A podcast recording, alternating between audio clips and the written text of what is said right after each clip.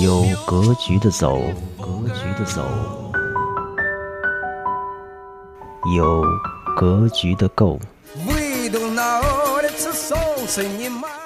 聚集相同与不同的一群人，一群人。放眼更广阔的世界。欢迎来到格局构。局构。大家好，欢迎来到格局构，我是格局长。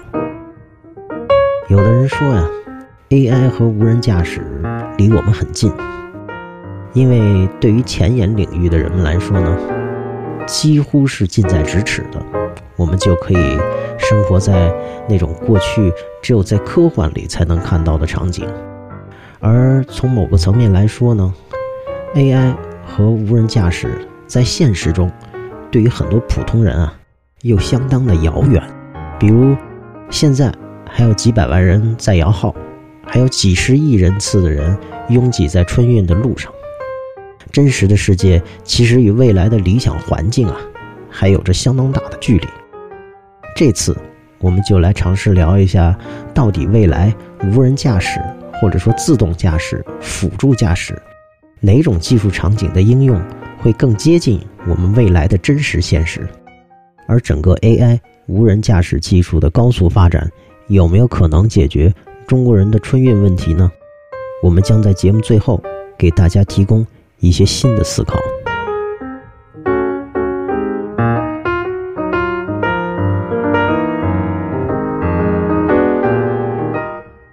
实际上啊，现在有标准的关于无人驾驶、自动驾驶、辅助驾驶的专业术语和界定。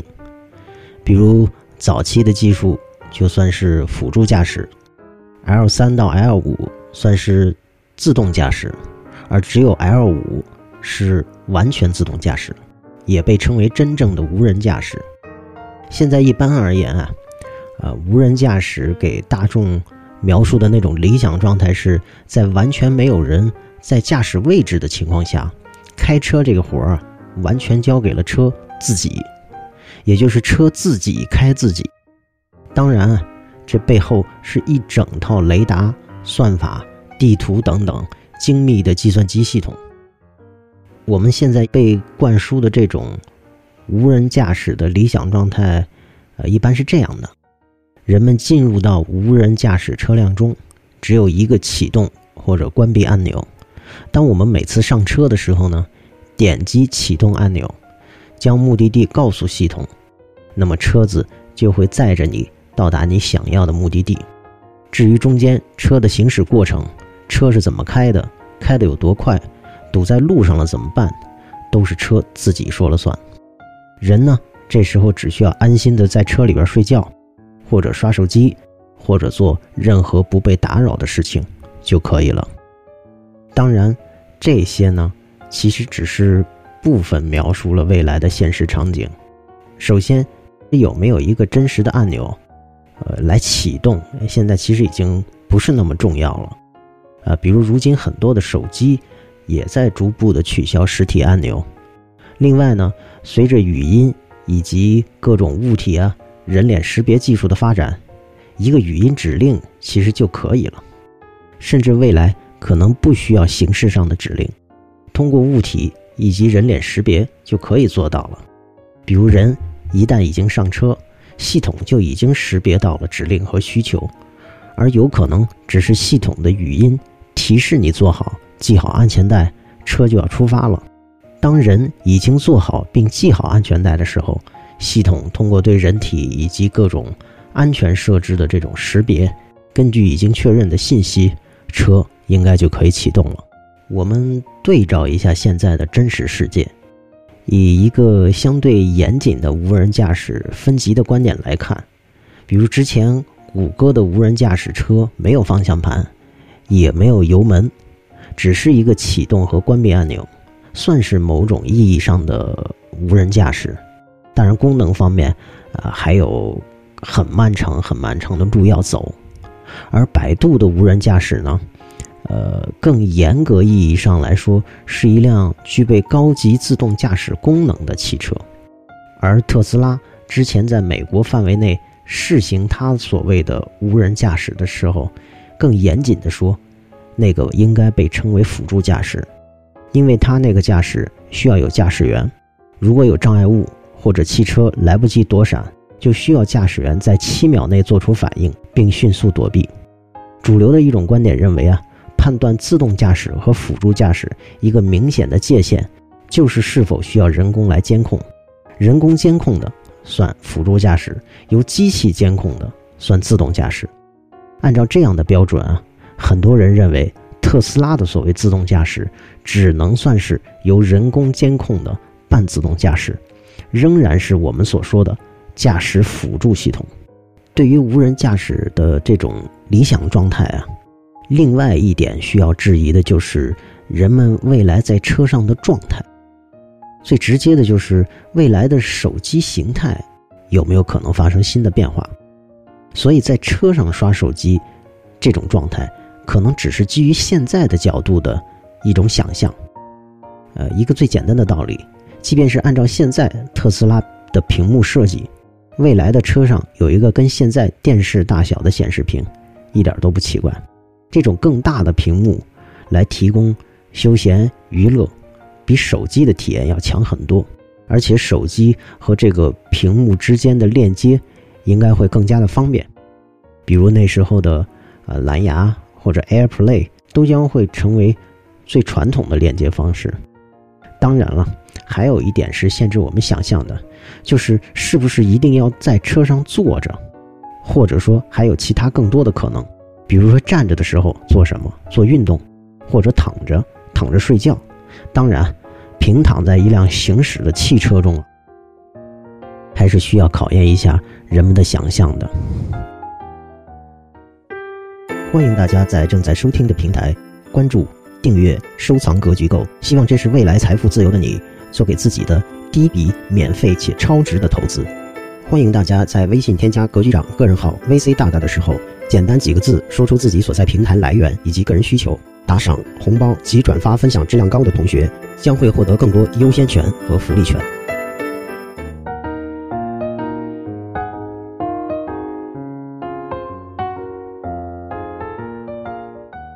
其实我们现在讨论的很多最高级别的无人驾驶。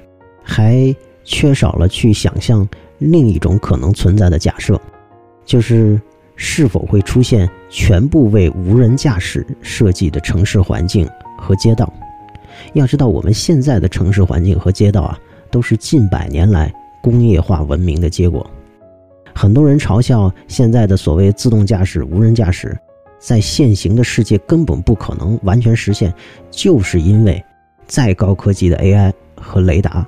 遇上现在的司机和城市环境，一个老司机使绊，就能让一车道的人工智能变成人工弱智。我们可以想象一下，在一个一百多年前的大清帝国或者大英帝国，那是一个马车的世界。有钱人呢，有着自己的轿子和马车；有的人摇到了号，有的人买到了号，就可以买自己的马车，雇自己的马车夫，走在。马路上，我们中文里边的两个字“马路”，直白地表达出了先前我们这个语言对于这种道路形态的描述。而那个时代的街道和城市环境是以马车、马路的规则来运转的。那么，对于那个时候新兴起的汽车和马车同时出现在一个街道中的时候，肯定就会产生矛盾。即使那时候的汽车比马车跑得快，即使我们现在已经完全习惯了汽车的存在，但是这一切其实并没有过多久。要知道，在五六十年前，北京的长安街上还是有很多要用马车、驴车来进行拉运的货物，而直到如今，英国皇室也还保留着重要场合皇家金马车的使用。那么，如果按照未来的无人驾驶将会出现一个重新构建的城市环境和街道来推论的话，就会出现一个疑问：这种理想的城市环境是在天上构建起来的，还是在地上或者地下构建起来的？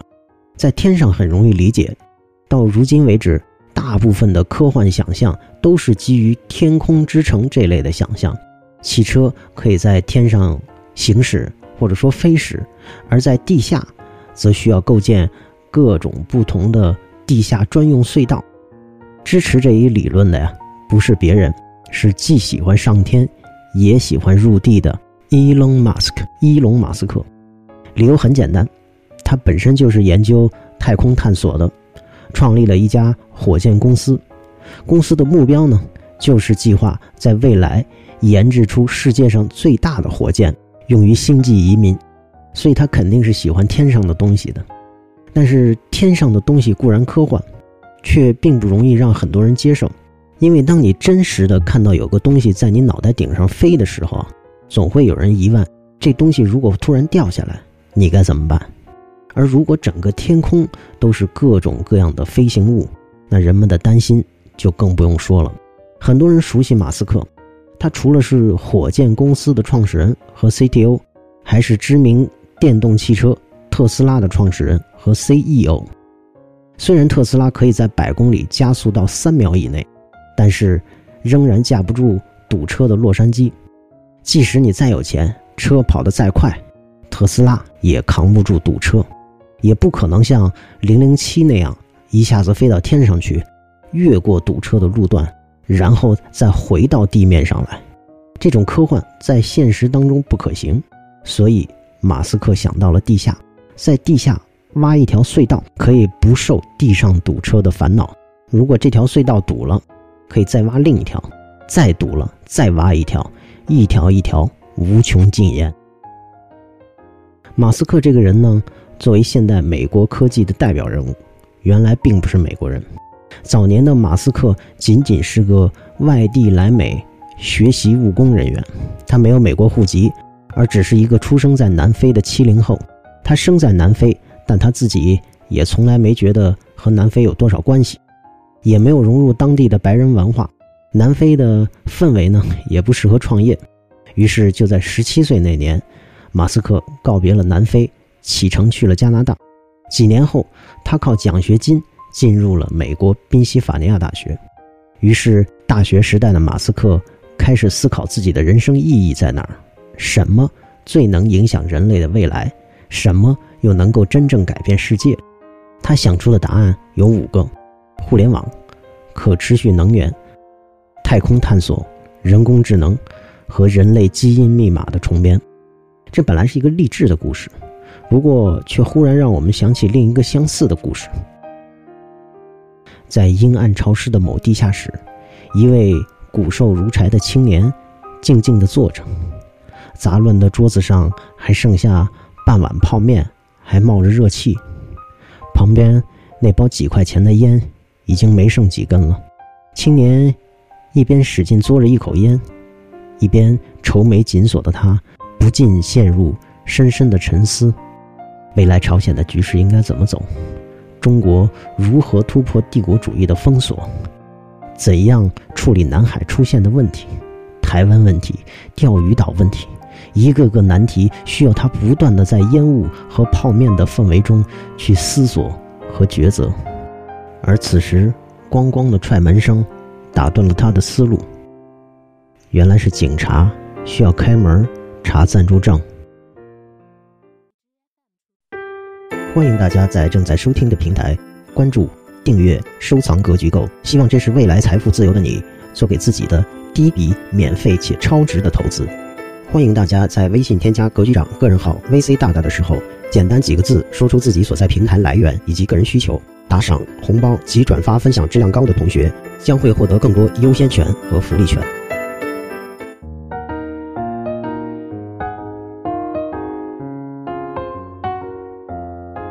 一九九九年，马斯克通过第一次创业挣了两千万。不安分的他随后又创立了一家支付公司，而也就是这个支付公司，使他认识了后来著名的 Peter Thiel 彼得蒂尔。这个 Peter 就是后来写的火遍创投圈的那本书《从零到一》的作者。其实这也不是重点，重点是马斯克和 Peter 的这个支付公司进行了整合，而这个公司就是后来鼎鼎大名的 PayPal，也就是现在大家都熟悉的支付宝的鼻祖。当然，关于 Peter 还有很多传奇。抛开他和特朗普的关系不说，他还是国内投资人徐小平的偶像。他投资最重要的案例啊，就是被载入 VC 风险投资史册的五十万美元投资 Facebook，获得超过两万倍的回报。二零零二年，作为 PayPal 最大的股东的马斯克套现一点八亿美元走人。这时的他掀起了他人生开挂的新阶段，先后创立了包括火箭、电动汽车。太阳能等多个知名公司，而马斯克也开始从普通的财务自由，成为美国知名的科技人物。那么，无论是 AI 无人驾驶，或者是马斯克的地下隧道，能解决中国人的春运问题吗？我们就来避重就轻的看一下。首先，综合来看，春运是国内现有环境。与传统中国春节的文化因素相结合的一个产物，这里边很大一部分原因包含了大量的普通民众整个家庭或者家族无法在工作的城市全部落地，这就造成了大量的人口不可能以稳定的家庭形式或者大家族为单位进行迁徙和流动，而传统中国春节团聚的这样一个。植入国人数千年的习惯，却又恰恰要使春节这个节日让大家以家庭或大家族为单位聚集在一起，这就形成了春运这样一个有时代特色的矛盾产物。另外，本质上，春运的直接矛盾就是供需矛盾，需求永远在增多，在这个时间坐车的人越来越多，而供给却给不了那么多，在这个相对短的时间内。一下子不可能在常规以外配置出那么多的新的航班和列车，而这个矛盾就是在这个短的时间内发生的。这个时间一过，供需又会发生变化。那么 AI 及无人驾驶能解决这个问题吗？抛开宏观环境和文化因素，我们从供需方面来看，假设在某个时代，无人驾驶可以很方便的使用，并且价格。也能令绝大多数春运一族接受，甚至车的速度也可以不断的提高到一个令人满意的程度。但是问题来了，如果还是现有的公路路段和承载能力，那么有没有可能会出现一种新的情况，就是很多无人驾驶车堵在了高速公路上？所以问题又抛给了未来的马斯克们：是要从天上走更多的无人飞行物？还是从地下开始，一条一条的隧道挖下去。那么再假设一下，中国未来的马斯克们已经把隧道建成了，国内北上广深以及二三线城市已经密布了相当数量的地下隧道。那么未来春运这个问题是不是就彻底解决了？听上去好像是这样的，但是其实仔细想想，压根儿跟这些。AI 啊，无人驾驶没什么关系，只要多花点钱，多往地下挖隧道就可以了。但是如果未来的城市出现更多的人口呢？你会相信哪种可能？这些可能里又有什么漏洞？回到现实，正在买票和摇号的同胞们，到底是应该相信命运，还是应该相信科技或者其他的东西？得看。人们自己的决定。从来不熄灭，我只信我自己。生活要开心，打消所有顾虑。从来不熄灭，我只信我自己。进取又上进，做更优秀的自己。